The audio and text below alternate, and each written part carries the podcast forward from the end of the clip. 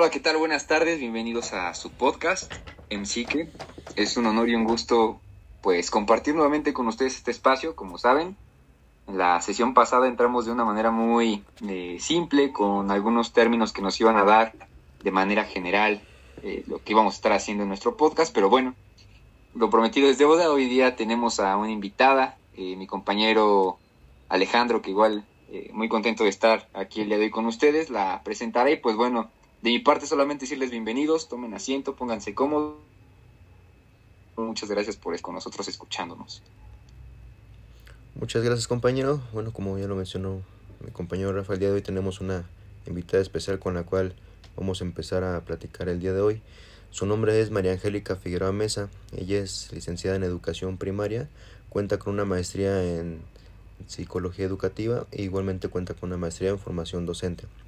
A lo largo de, del podcast vamos a estar eh, platicando sobre distintos aspectos, sobre cómo ella percibe desde el ámbito educativo eh, el mindfulness, la salud mental, cómo ha repercutido la pandemia en, sus alumnos y entre otros temas. Este, bien, pues no sé si quieras decir algo, eh, maestra Angélica.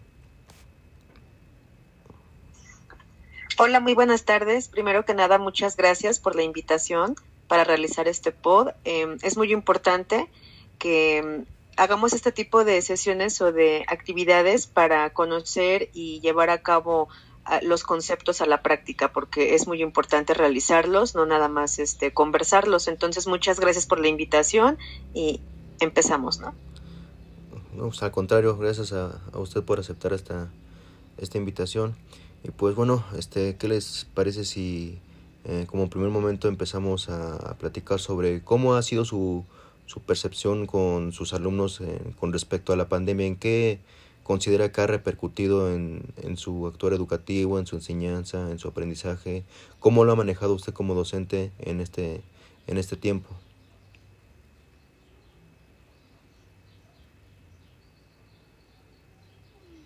Eh, bueno, en la pandemia pues ha sido una situación que ha afectado y a muchos otros que también ha beneficiado, ¿eh? podría parecer este broma o podría parecer un chiste, pero sí, en algunos sectores sí se vieron beneficiados con esta situación y en otros pues muy vulnerables, los más vulnerables se vieron totalmente afectados y es una situación que ha impactado en diversas maneras al sector educativo.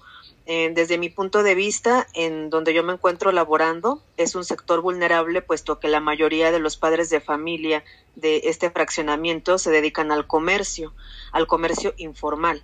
Entonces, ellos se vieron totalmente eh, impactados de manera negativa porque tuvieron que cerrar. De por sí el, comercio informal era complicado de colocarse ya que estaban en tianguis, fuera de algunas casas, en algunas esquinas de puntos clave de carretera. Entonces, cuando se viene la pandemia, se vieron afectados totalmente en el ámbito económico y este, esta afectación económica les impactó severamente también en el, en el, aspecto emocional y pues el que los que llevaron toda esta situación pues fueron los niños porque eh, se les complica asistir a los horarios en, en clase en línea se les dificultaba tomar este adquirir teléfonos para llevar a cabo sus clases y pues era muy complicado.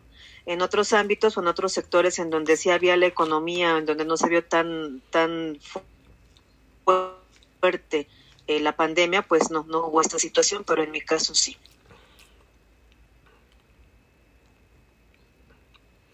Sí, claro, es, es, es entendible la, la situación que, que han estado vivenciando distintos individuos a lo largo de la pandemia.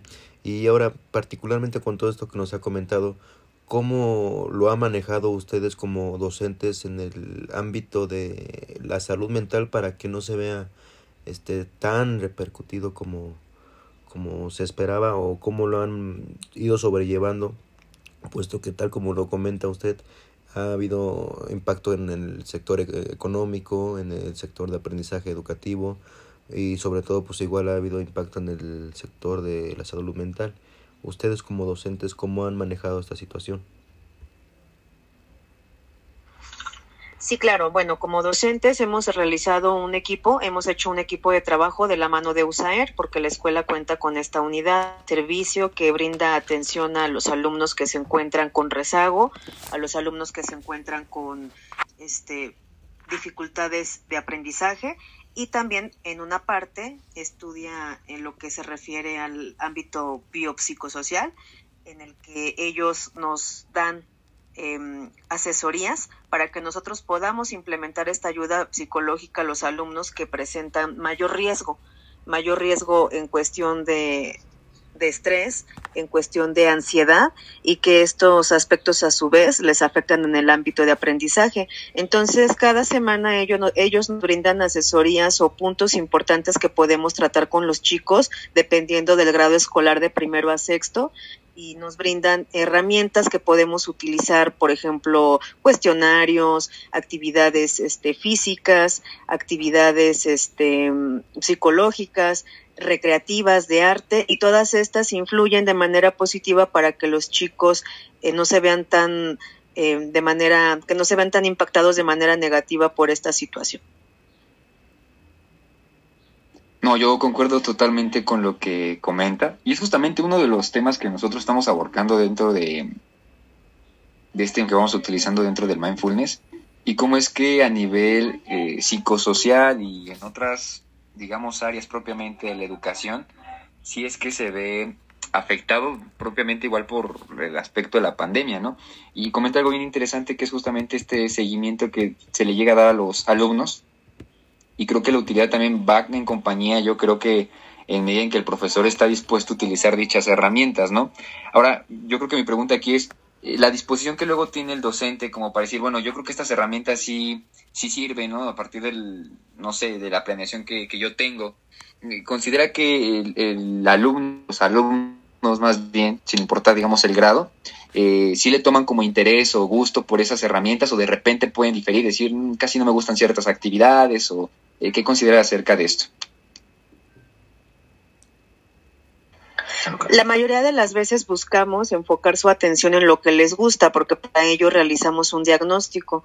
Entonces, eh, tomados de la mano de esto y con las herramientas que nos brindan los profesores encargados de USAER, tratamos de, llevar a cabo actividades que sean de su agrado, eh, dependiendo, claro está, de cada grado. Aquí lo que comentas es muy importante hacer un pequeño paréntesis, porque comentas, eh, tienen interés o tienen más bien no es que no haya interés, sino que no hay la, a veces la economía o la disposición por parte del padre.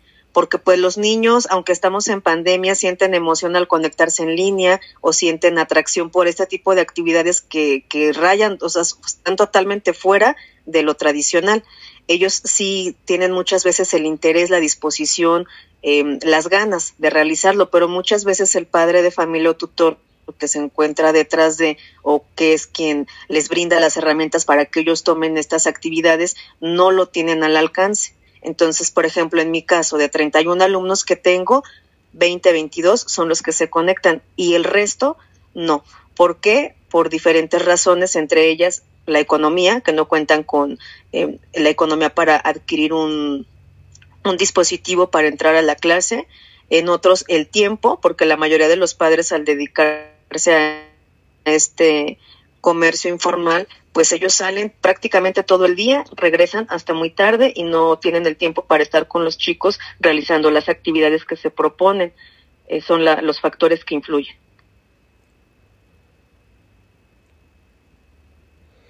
Y bueno, con respecto al trato o la relación que tienen con los padres de familia en este tiempo, ¿han hecho alguna alternativa para seguir de manera más frecuente en contacto con, los padres de familia, puesto que, como usted sabrá, eh, la relación que tiene eh, tanto el padre, el docente y el alumno es clave para que el niño tenga el aprendizaje que, que se desea alcanzar. Ustedes como docentes o directivos administrativos han, han formulado alguna estrategia de de relación o de inclusión sobre estos tres factores? Sí, claro, como sabemos, la educación es un triángulo. en el que está el padre de familia, el maestro y el alumno.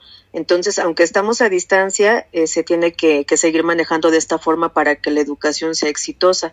Para ello, nosotros eh, tenemos un, hacemos uso de la tecnología y lo que nos ha hecho mucho favor, lo que nos ha beneficiado bastante ha sido la red social del WhatsApp.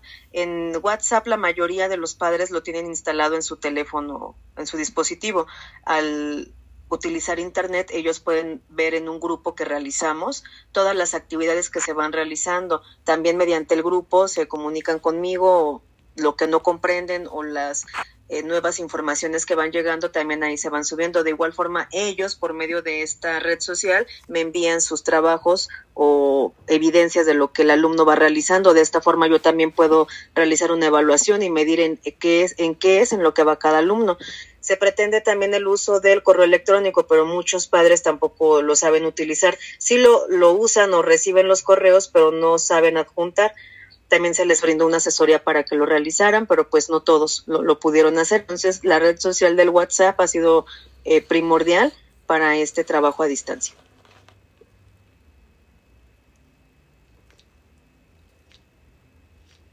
Yo creo que igual se complica por muchas situaciones, ¿no? Yo creo que la, la pandemia viene a enseñar muchas cosas, sin duda alguna, y parte y concuerdo con lo que comenta, ¿no? Al final del día creo que la educación se, se debe de contemplar siempre en triángulo.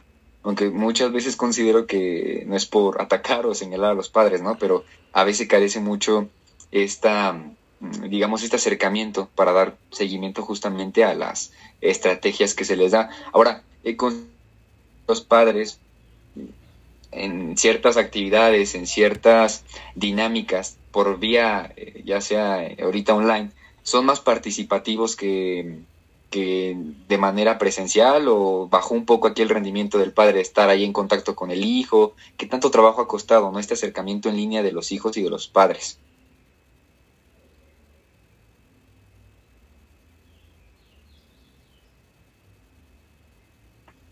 Sí, claro. Bueno, en, en lo que me comentas, sí, ha disminuido. ¿Por qué? Porque los tiempos se ven marcados diferente, o sea, los alumnos no están a un horario establecido como lo estábamos en clase presencial. Al no haber este horario, como que ha habido una distribución ya errónea del padre de familia para los tiempos eh, con respecto a educación con sus hijos. Entonces, más bien, el docente está ahora a los tiempos del padre de familia. Algunos pueden en la mañana, otros pueden en la tarde, otros pueden en la noche. Y cuando nosotros colocamos un horario estándar, como lo hacíamos de manera presencial para el padre de familia, es más fácil decir, eh, no puedo realizarlo porque trabajo o no puedo realizarlo porque tengo otra actividad. Entonces, la participación ha mermado, ya no es presencial, ha disminuido.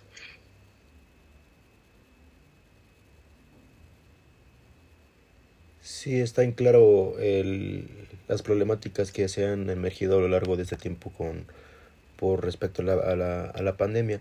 Pero ahora, este, pasando a un tema mm, más específico, ya como nos comentaba usted que los alumnos tuvieron distintas problemáticas de índole económico, aprendizaje, social, este, mental, etcétera. Ahora, ustedes como docentes, ¿cómo han este, sobrellevado esto, esta, esta problemática que ha emergido en, el mundo entero? ¿Cómo han sentido ustedes el estrés, este, la ansiedad por la sobrecarga de trabajo que, que les han este, brindado sus, sus directivos? Este, ¿Cómo lo han manejado? ¿Si han tenido apoyo por algún tipo de sindicato, algún tipo de curso? ¿Si les, si les han ofrecido ayuda este, directamente? De la escuela para este, poder sobrellevar esta carga académica de trabajo que obviamente genera estrés y hasta cierto punto ansiedad hacia ustedes?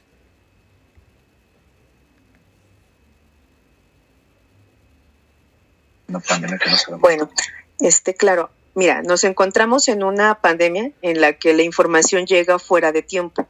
Entonces, cuando no, se nos dan indicaciones tan someras, es muy complicado manejarlo. Nosotros como docentes hemos trabajado desde la empatía y desde la resiliencia, ¿no? Que es lo que se nos ha estado manejando en los CT, que nosotros trabajemos de esta forma para comprender al alumno, para comprender al padre de familia, para comprender al directivo, para comprender a los de supervisión, a los a jefatura de sector, el docente comprende todo eso, pero aquí entraría una pregunta muy interesante, ¿quién comprende al docente? Porque pues también el docente está trabajando desde casa con las herramientas que se le sugieren. Este, somos padres también, también nos enfermamos o tenemos familiares que han estado enfermos, este, somos amas de casa o en su caso, este, quien, el, el padre que se encuentra en casa tiene que dar clase desde su hogar con todos los ruidos o las situaciones que se presentan. Entonces son muchos, muchas cosas y muchos factores en las que no se está viendo la parte este, psicológica o el área de oportunidad del docente en sí, porque pues sí, el docente sí ha, eh, ha, ha practicado todos estos conceptos, pero muy pocos han practicado los mismos con nosotros. Entonces, esta sería la parte. Por parte del sindicato, contamos con un sindicato, sí. El sindicato ha hecho favor de enviarnos muchos cursos, muchas conferencias, eh, muchas este, actividades de lectura en las que podemos nosotros informarnos o podemos obtener este más este aparte de la información podemos obtener actividades que podemos implementar para mejorar nuestra educación a distancia con los chicos. Pero también eh, nos, nos han hecho trabajar, porque no sé si supieron ahorita que se reaperturó la educación, eh, bueno, la, la, educación presencial eh, dos semanas antes de que concluya el ciclo escolar.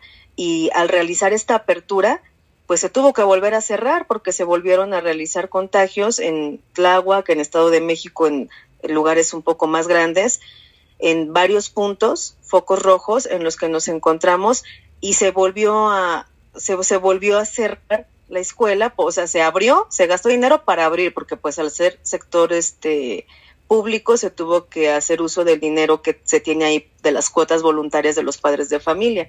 Entonces se tuvo que gastar dinero para aperturar la escuela.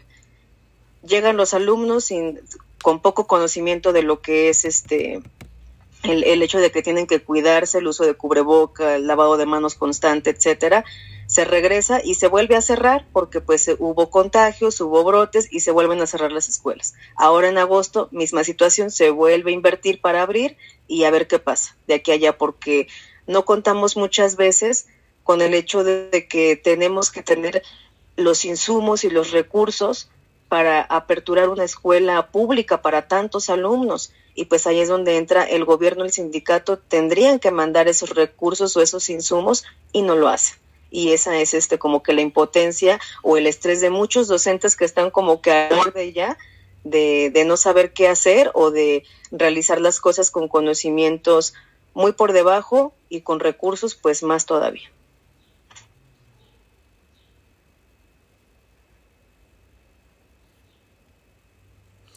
Ok, eh, entiendo su punto, hasta cierto punto, la desesperación que ustedes tienen como docentes. Entonces, este, en ese sentido, a mí se me surge la duda eh, en cuestión a cuál es el trabajo que emerge el psicólogo educativo que tienen de base en, en las instituciones, si existe una buena relación, si existe el apoyo, si existe eh, el ofrecimiento de distintas herramientas para poder este, sobrellevar esa ese, esas problemáticas que van teniendo a lo largo del día al día, en donde, pues, tal como lo comenta, eh, no ha habido un buen manejo eh, organizacional por parte mm, del gobierno, del sindicato, para estar reaperturando escuelas donde, pues, francamente aún no es el momento. Este, el psicólogo en esta parte sí aporta algo a la institución o, o cuál es su función.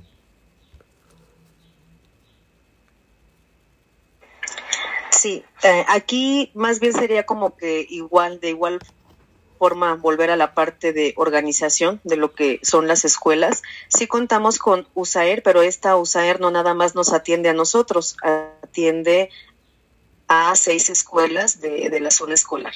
Entonces, como ustedes imaginarán, son dos personas, la maestra de educación especial y el profesor Tomás, que es el psicólogo. El profesor este Tomás únicamente va cuando surgen problemas demasiado fuertes. Únicamente se presenta cuando la maestra de educación especial así se lo indica. Y ahorita que estamos a distancia, pues su participación sí ha sido bastante invisible o no se ha visto porque pues él está atendiendo otras situaciones, ¿no? De otra índole. Y sí sería como importante recalcar la importancia de que haya, de que exista en cada escuela un psicólogo de base. O sea, qué importante sería eso, pero pues el gobierno no tiene el recurso para los insumos ahora en esta pandemia, pues yo creo que menos lo tendría para, para poner un psicólogo por escuela o un criminólogo, porque son este pues pilares importantes para una base en la educación, ¿sí? Porque tiene que, que llevar una organización completa, es lo que yo como docente veo y considero de suma importancia, que estuviese una persona de base en la escuela que tuviese esos conocimientos, como, como lo acabo de mencionar. Y creo que dentro de este punto se empiezan a ver ya ciertas problemáticas, ¿no? Que siendo alguna muy, muy interesantes como la que nos comenta, ya a lo largo de la plática que, ha sido como esta distribución del sector educativo y lo que conlleva igual, eh, pues al final del día son, son personas que, que también tienen vidas fuera de, de, la parte escolar, ¿no? Como usted lo comenta, y que eso a, a, lo largo pues igual va trayendo consigo ciertas problemáticas como eh, quizás no es lo mismo comunicarse por en persona que, que por WhatsApp o por teléfono, ¿no? Que igual el mensaje de repente se ve un poco distorsionado y de repente igual generar problemáticas. Pero bueno, dentro de este tema igual eh, que hemos estado platicando, consideraría quizás como herramienta o, o como opción el quizás eh, contemplar empresas privadas o digamos instituciones privadas que se dediquen eh, a la relajación o a brindar este tipo de estrategias meramente dedicadas al, al, aspecto de estrés y ansiedad que puede generar no solamente en los alumnos, ¿verdad? Sino también en los propios docentes o en los sectores que se ven influidos dentro del aspecto educativo. Mm, pues mira, honestamente no se contemplaría la parte privada porque no existe la economía, como les comentaba en el fraccionamiento en donde yo me encuentro elaborando, pues sí es este una, un, un fraccionamiento vulnerable ante esta situación que está ocurriendo porque pues la economía es baja. Entonces, este ya contemplar el, el hecho de que entrar una empresa privada implicaría que los padres realizaran un gasto que pues ellos no cuentan con ello ellos no, no lo tienen, tal vez quisieran y, tendrían muchas ganas de que sucediera, pero este no, no podrían. Y lo, lo aseguro por qué, porque tan solo en las cuotas que se piden de manera voluntaria a inicio de ciclo, más de la mitad del, del, del padrón de padres de familia no la, no la cubre, no la paga. Entonces, este sí es, sería complicado, sería complicado y pues no, considero que no sería una opción viable para, para ellos ni, y pues para nosotros los docentes, ahí tal vez ya sería otro punto, porque ya depende de, de cada quien, ¿no? Como comentaban, es importante la, la salud mental y yo creo que nosotros como docentes pues invertiríamos en cuidar esa parte de nosotros, pero el, el padre de familia por la situación precaria en la que viven su día a día lo veo complicado.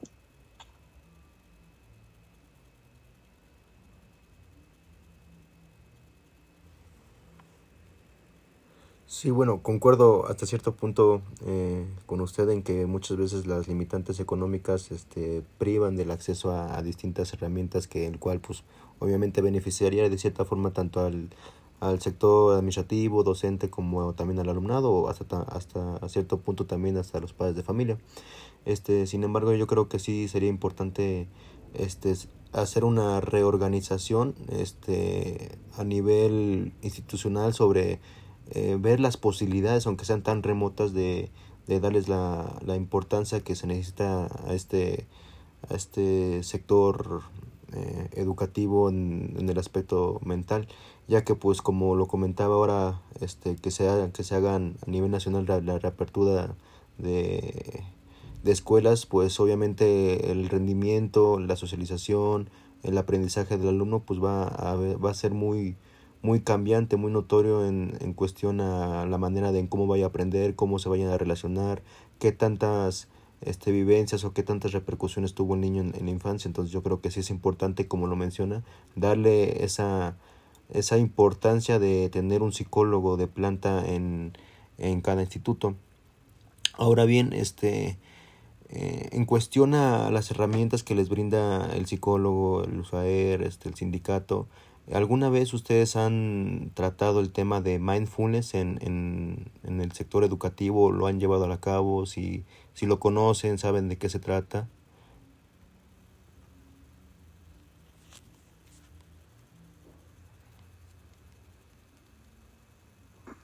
Sí, claro, sí hemos este, trabajado con, con conferencias o este, talleres y muy poquito, muy poquito nos han hablado acerca de, del tema, pero sí, este, sí tenemos algo de, conocimiento al respecto y acerca de la importancia sobre todo de, de trabajar el, el presente, a, a, eso creo que, que se refiere.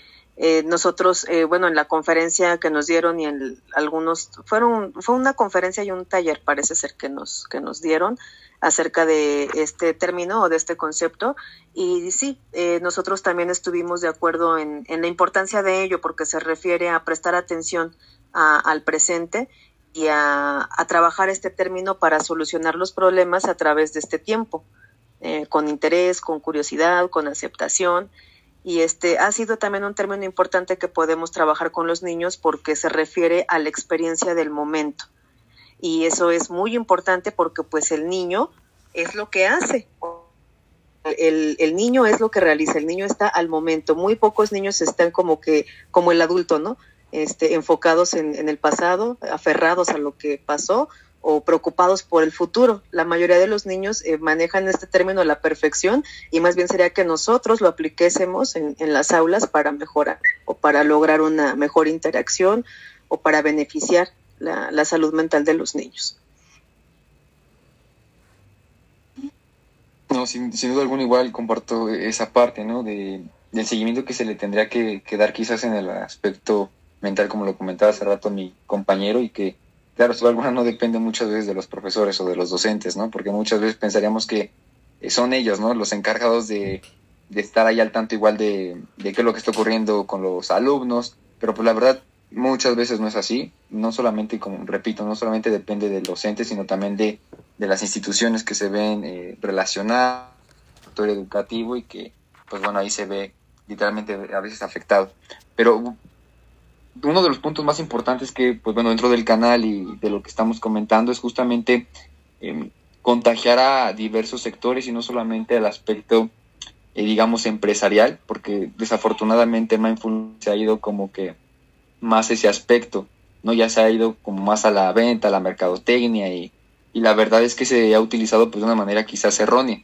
Entonces vemos la oportunidad de, y qué mejor que una persona que está dedicada con el acercamiento allí con con alumnos en práctica y ver realmente cuál es su reacción, cómo es su comportamiento después de estar en contingencia y también a lo largo de, de todo este proceso que sin duda alguna ha sido muy complicado para muchas personas, ¿no? Y, y cómo es que, que, esta herramienta podría ser útil. Ahora, yo creo que la pregunta aquí que nos hace a mí y a mi compañero es, ¿usted consideraría o más bien contemplaría este tipo de técnicas para llevarlas a cabo con sus, con sus grupos o sus alumnos?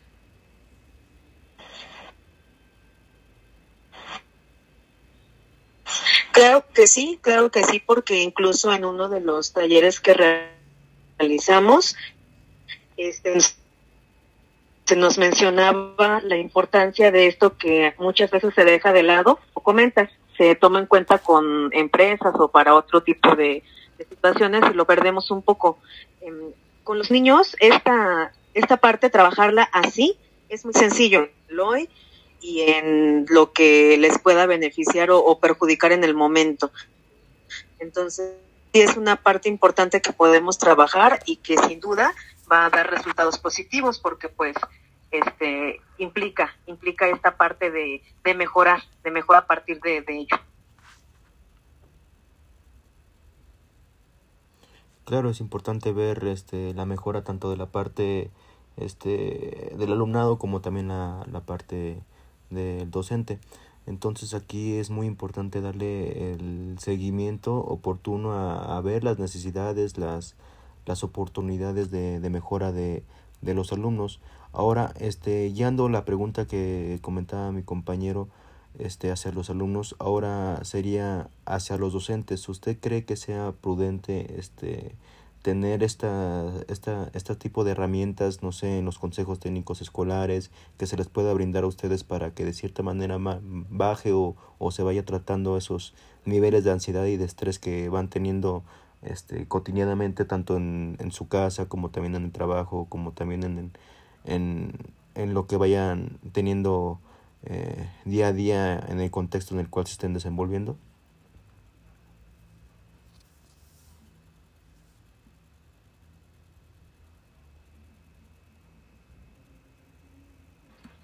Sí, claro, sería una de las herramientas que funcionaría para contribuir a la mejora, sobre todo de lo que comentas y pues lo que engloba, ¿no? Que es la salud mental. Sería una de las herramientas que beneficiaría, pero pues faltarían demás. Y muchísimas, yo creo, para que eh, englobemos, ¿no? Esta, esta parte de, de, de lo que es la salud mental. Sería un pequeño paso, pero sería muy, muy importante.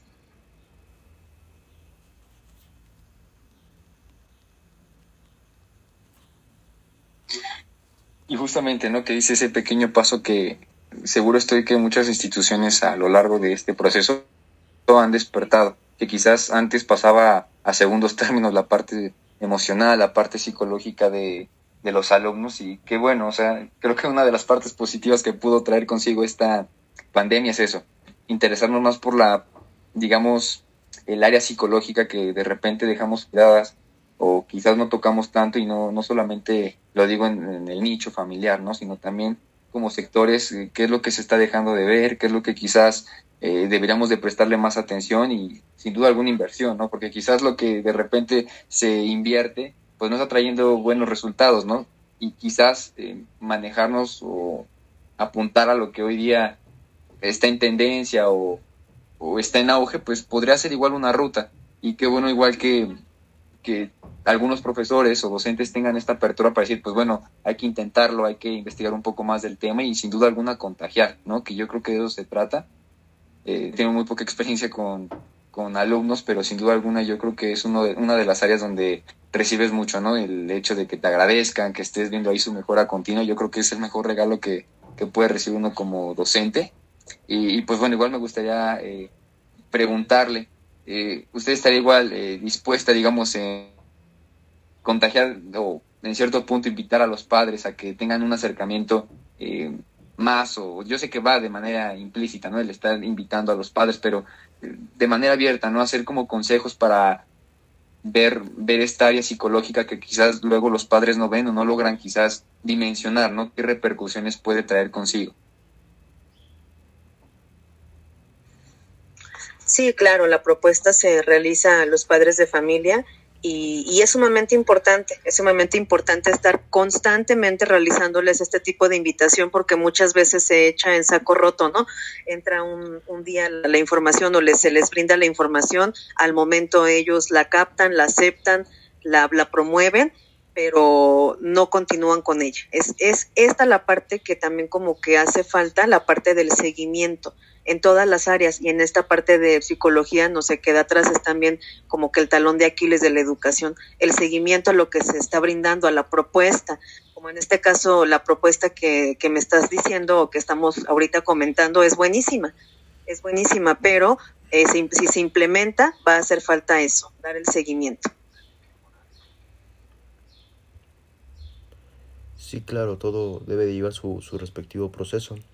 Y bueno, ya para estar eh, dando cierre a este significativo podcast, este, ¿cuál es el mensaje, este, o cuál es ese esa frase que usted daría a la audiencia con a la audiencia que nos está escuchando con respecto a, a la importancia de, de la salud mental en este pleno 20, 2021?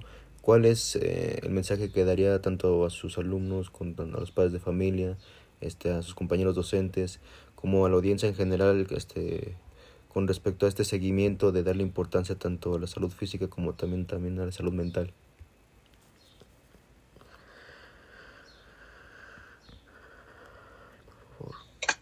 Sí, claro.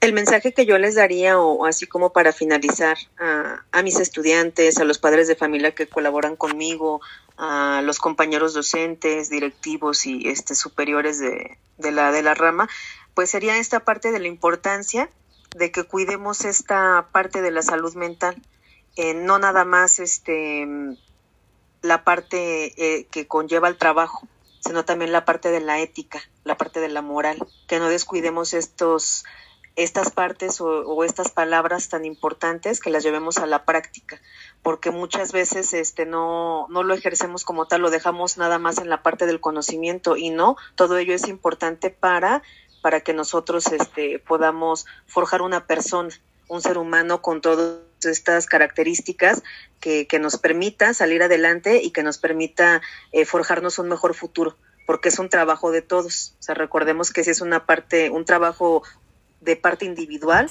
pero a la vez esta parte individual que trabajemos nos va a servir para trabajar en equipo y pues ya a su vez lo que sigue como sociedad, etcétera. Entonces es muy importante no descuidar esta parte.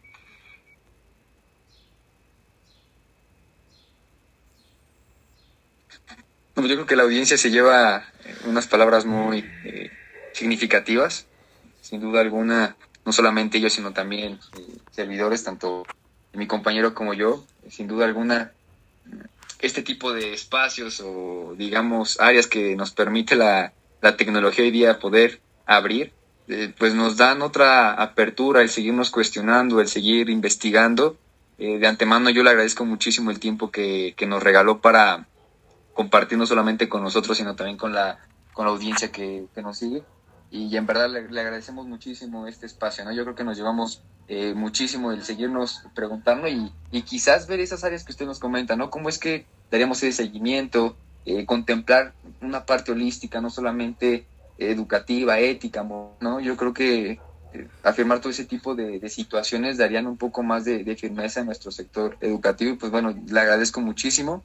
No sé si mi compañero quiera anexar o agregar algo más antes de dar cierre con, con esta participación en ese significativo podcast. Sí, claro, igual concuerdo mucho contigo, compañero. Creo que nos llevamos una, un gran conocimiento, una gran experiencia, compartimos ideas. Este, en lo personal aprendí nuevas cosas que pues no tenía contemplado eh, cómo, lo vivenciaban los docentes hoy en día. Este, a, acaso llegaba llegaba a tener poca experiencia en el sector educativo, pero creo que la actualización constante es primordial para este, llevar ese procedimiento de enseñanza-aprendizaje pues, en tiempo y forma. Eh, nuevamente agradecerle su tiempo y su disponibilidad y pues eso sería todo por nuestra parte. Este, nuevamente muchas gracias y pues espero que tenga una excelente tarde. Ok, muchas gracias a ustedes por la invitación.